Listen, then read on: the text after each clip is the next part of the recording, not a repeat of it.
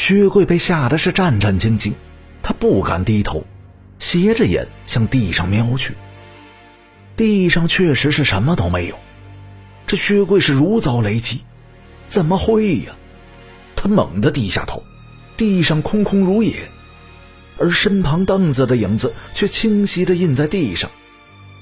随着烛光的晃动，更是让薛贵恐惧。薛贵疯了一般寻找着自己的影子，前后左右都没有。薛贵怔住了，他心中砰砰的直跳，这到底是怎么回事啊？薛贵快要崩溃了。正在此时，他无意中往墙上瞥了一眼，墙上赫然有一个人的影子。那影子见薛贵看到了他，头与肩不断的耸动。像是在笑。薛贵揉了揉眼睛，再看的时候，墙上的影子已经消失了，地上则显现出了自己的影子。薛贵是一夜未眠，第二天他将此事说给了家人听，家人是全都不信，只当是薛贵太过劳累，出现了幻觉。起初，薛贵也认为自己那天大概是眼花了。然而后来，薛贵总是夜里噩梦连连，梦到自己的影子要杀自己，又多次看到自己的影子在乱动，烛光之下常常幻化出鬼影来，将薛贵吓得是惊恐不已。薛贵也曾经找过一些阴阳的术士、得道的高人，却皆是一些神棍，银两花了不少，却毫无作用。薛贵仍然是每日被吓得心惊胆战，夜不能寐。日渐消瘦之下，身体是一日不如一日。这一天，薛贵在家中待得烦闷，因为身体有恙，已是多日未曾出过家门了。恰巧外面有庙会，薛贵便独自一个人来到庙会之上。庙会上是人山人海，小贩们叫卖着各种稀奇的物件。薛贵逛了一会儿，却失了兴趣。刚想离开的时候，却见前面有不少人聚在一起，不知在看什么。薛贵一时好奇心起，近前一看，原来是一个给人看命的道人。那个道人的面前竖立着一瓶金幡，上面写着“算命驱灾，降妖除魔”。薛贵本不再相信这种江湖术士。但见前来算命的人是络绎不绝，好像是颇为的灵验，于是又想再去尝试一下，走到了道人的跟前，将自己遇到关于影子的诡异之事讲给了道人听。道人听罢，眉头紧锁，沉思了片刻，问道：“发生此事前，你可曾伐过蛊术啊？”薛贵见那个道人一语中的。赶忙点头承认，道人便说：“那就是了，你影子之中定是藏有影魅。”薛贵听后问道人：“什么是影魅？”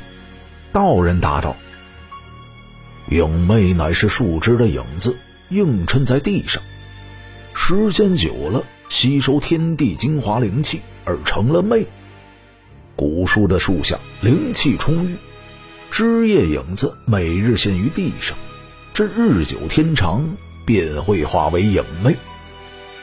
道人又说道：“影魅是魑魅魍魉中最为低级的一种，因为是古树枝叶的投影所化，所以一般是不会离开古树的。寻常的情况下更不会出来害人，唯有古树被伐，影魅无处栖身。”才会怨恨于伐树之人，隐于他的影子之中，报复恐吓。然而一般却也不会害其性命。薛贵听后稍微有些安心，说道：“道长既然对影魅这么熟悉，定然是有降服影魅的办法。还望道长帮我除去这些影魅，需要多少银两？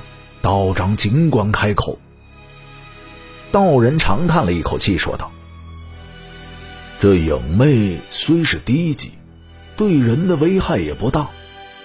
但若是隐匿于人影之中，却是极其的棘手，并无驱离之法，只能等他自行离开。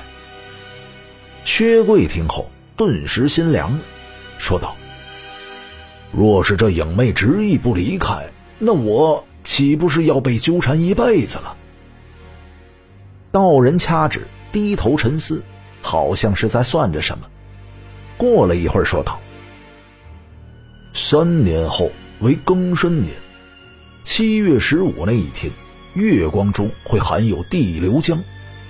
魑魅魍魉、妖魔鬼怪吸食以后，可增加多年的修为。到时候你站在屋中，打开房门即可，那影魅必会去外面吸食地流浆。影妹嗔心不重，她既已出来，又得了修为。自然不会再找你的麻烦了。薛贵听罢，虽然不想被影妹纠缠三年，却也没有其他的办法，只得依道人所说。薛贵向道人致了谢，而后赠予了他一些银两。三年时间，薛贵是苦不堪言，然而终究是挺了过来。庚申年七月十五的那天晚上。薛贵站在门口，打开了房门。外面的月光皎洁，月华之中隐隐的似有万道金丝，累累贯穿，垂下人间。薛贵正看得入神，忽然察觉自己的脚下有什么东西在动。他低头一看，竟见有一个黑影从自己的影子中蠕动出来，慢慢的向房外爬去，直至消失不见。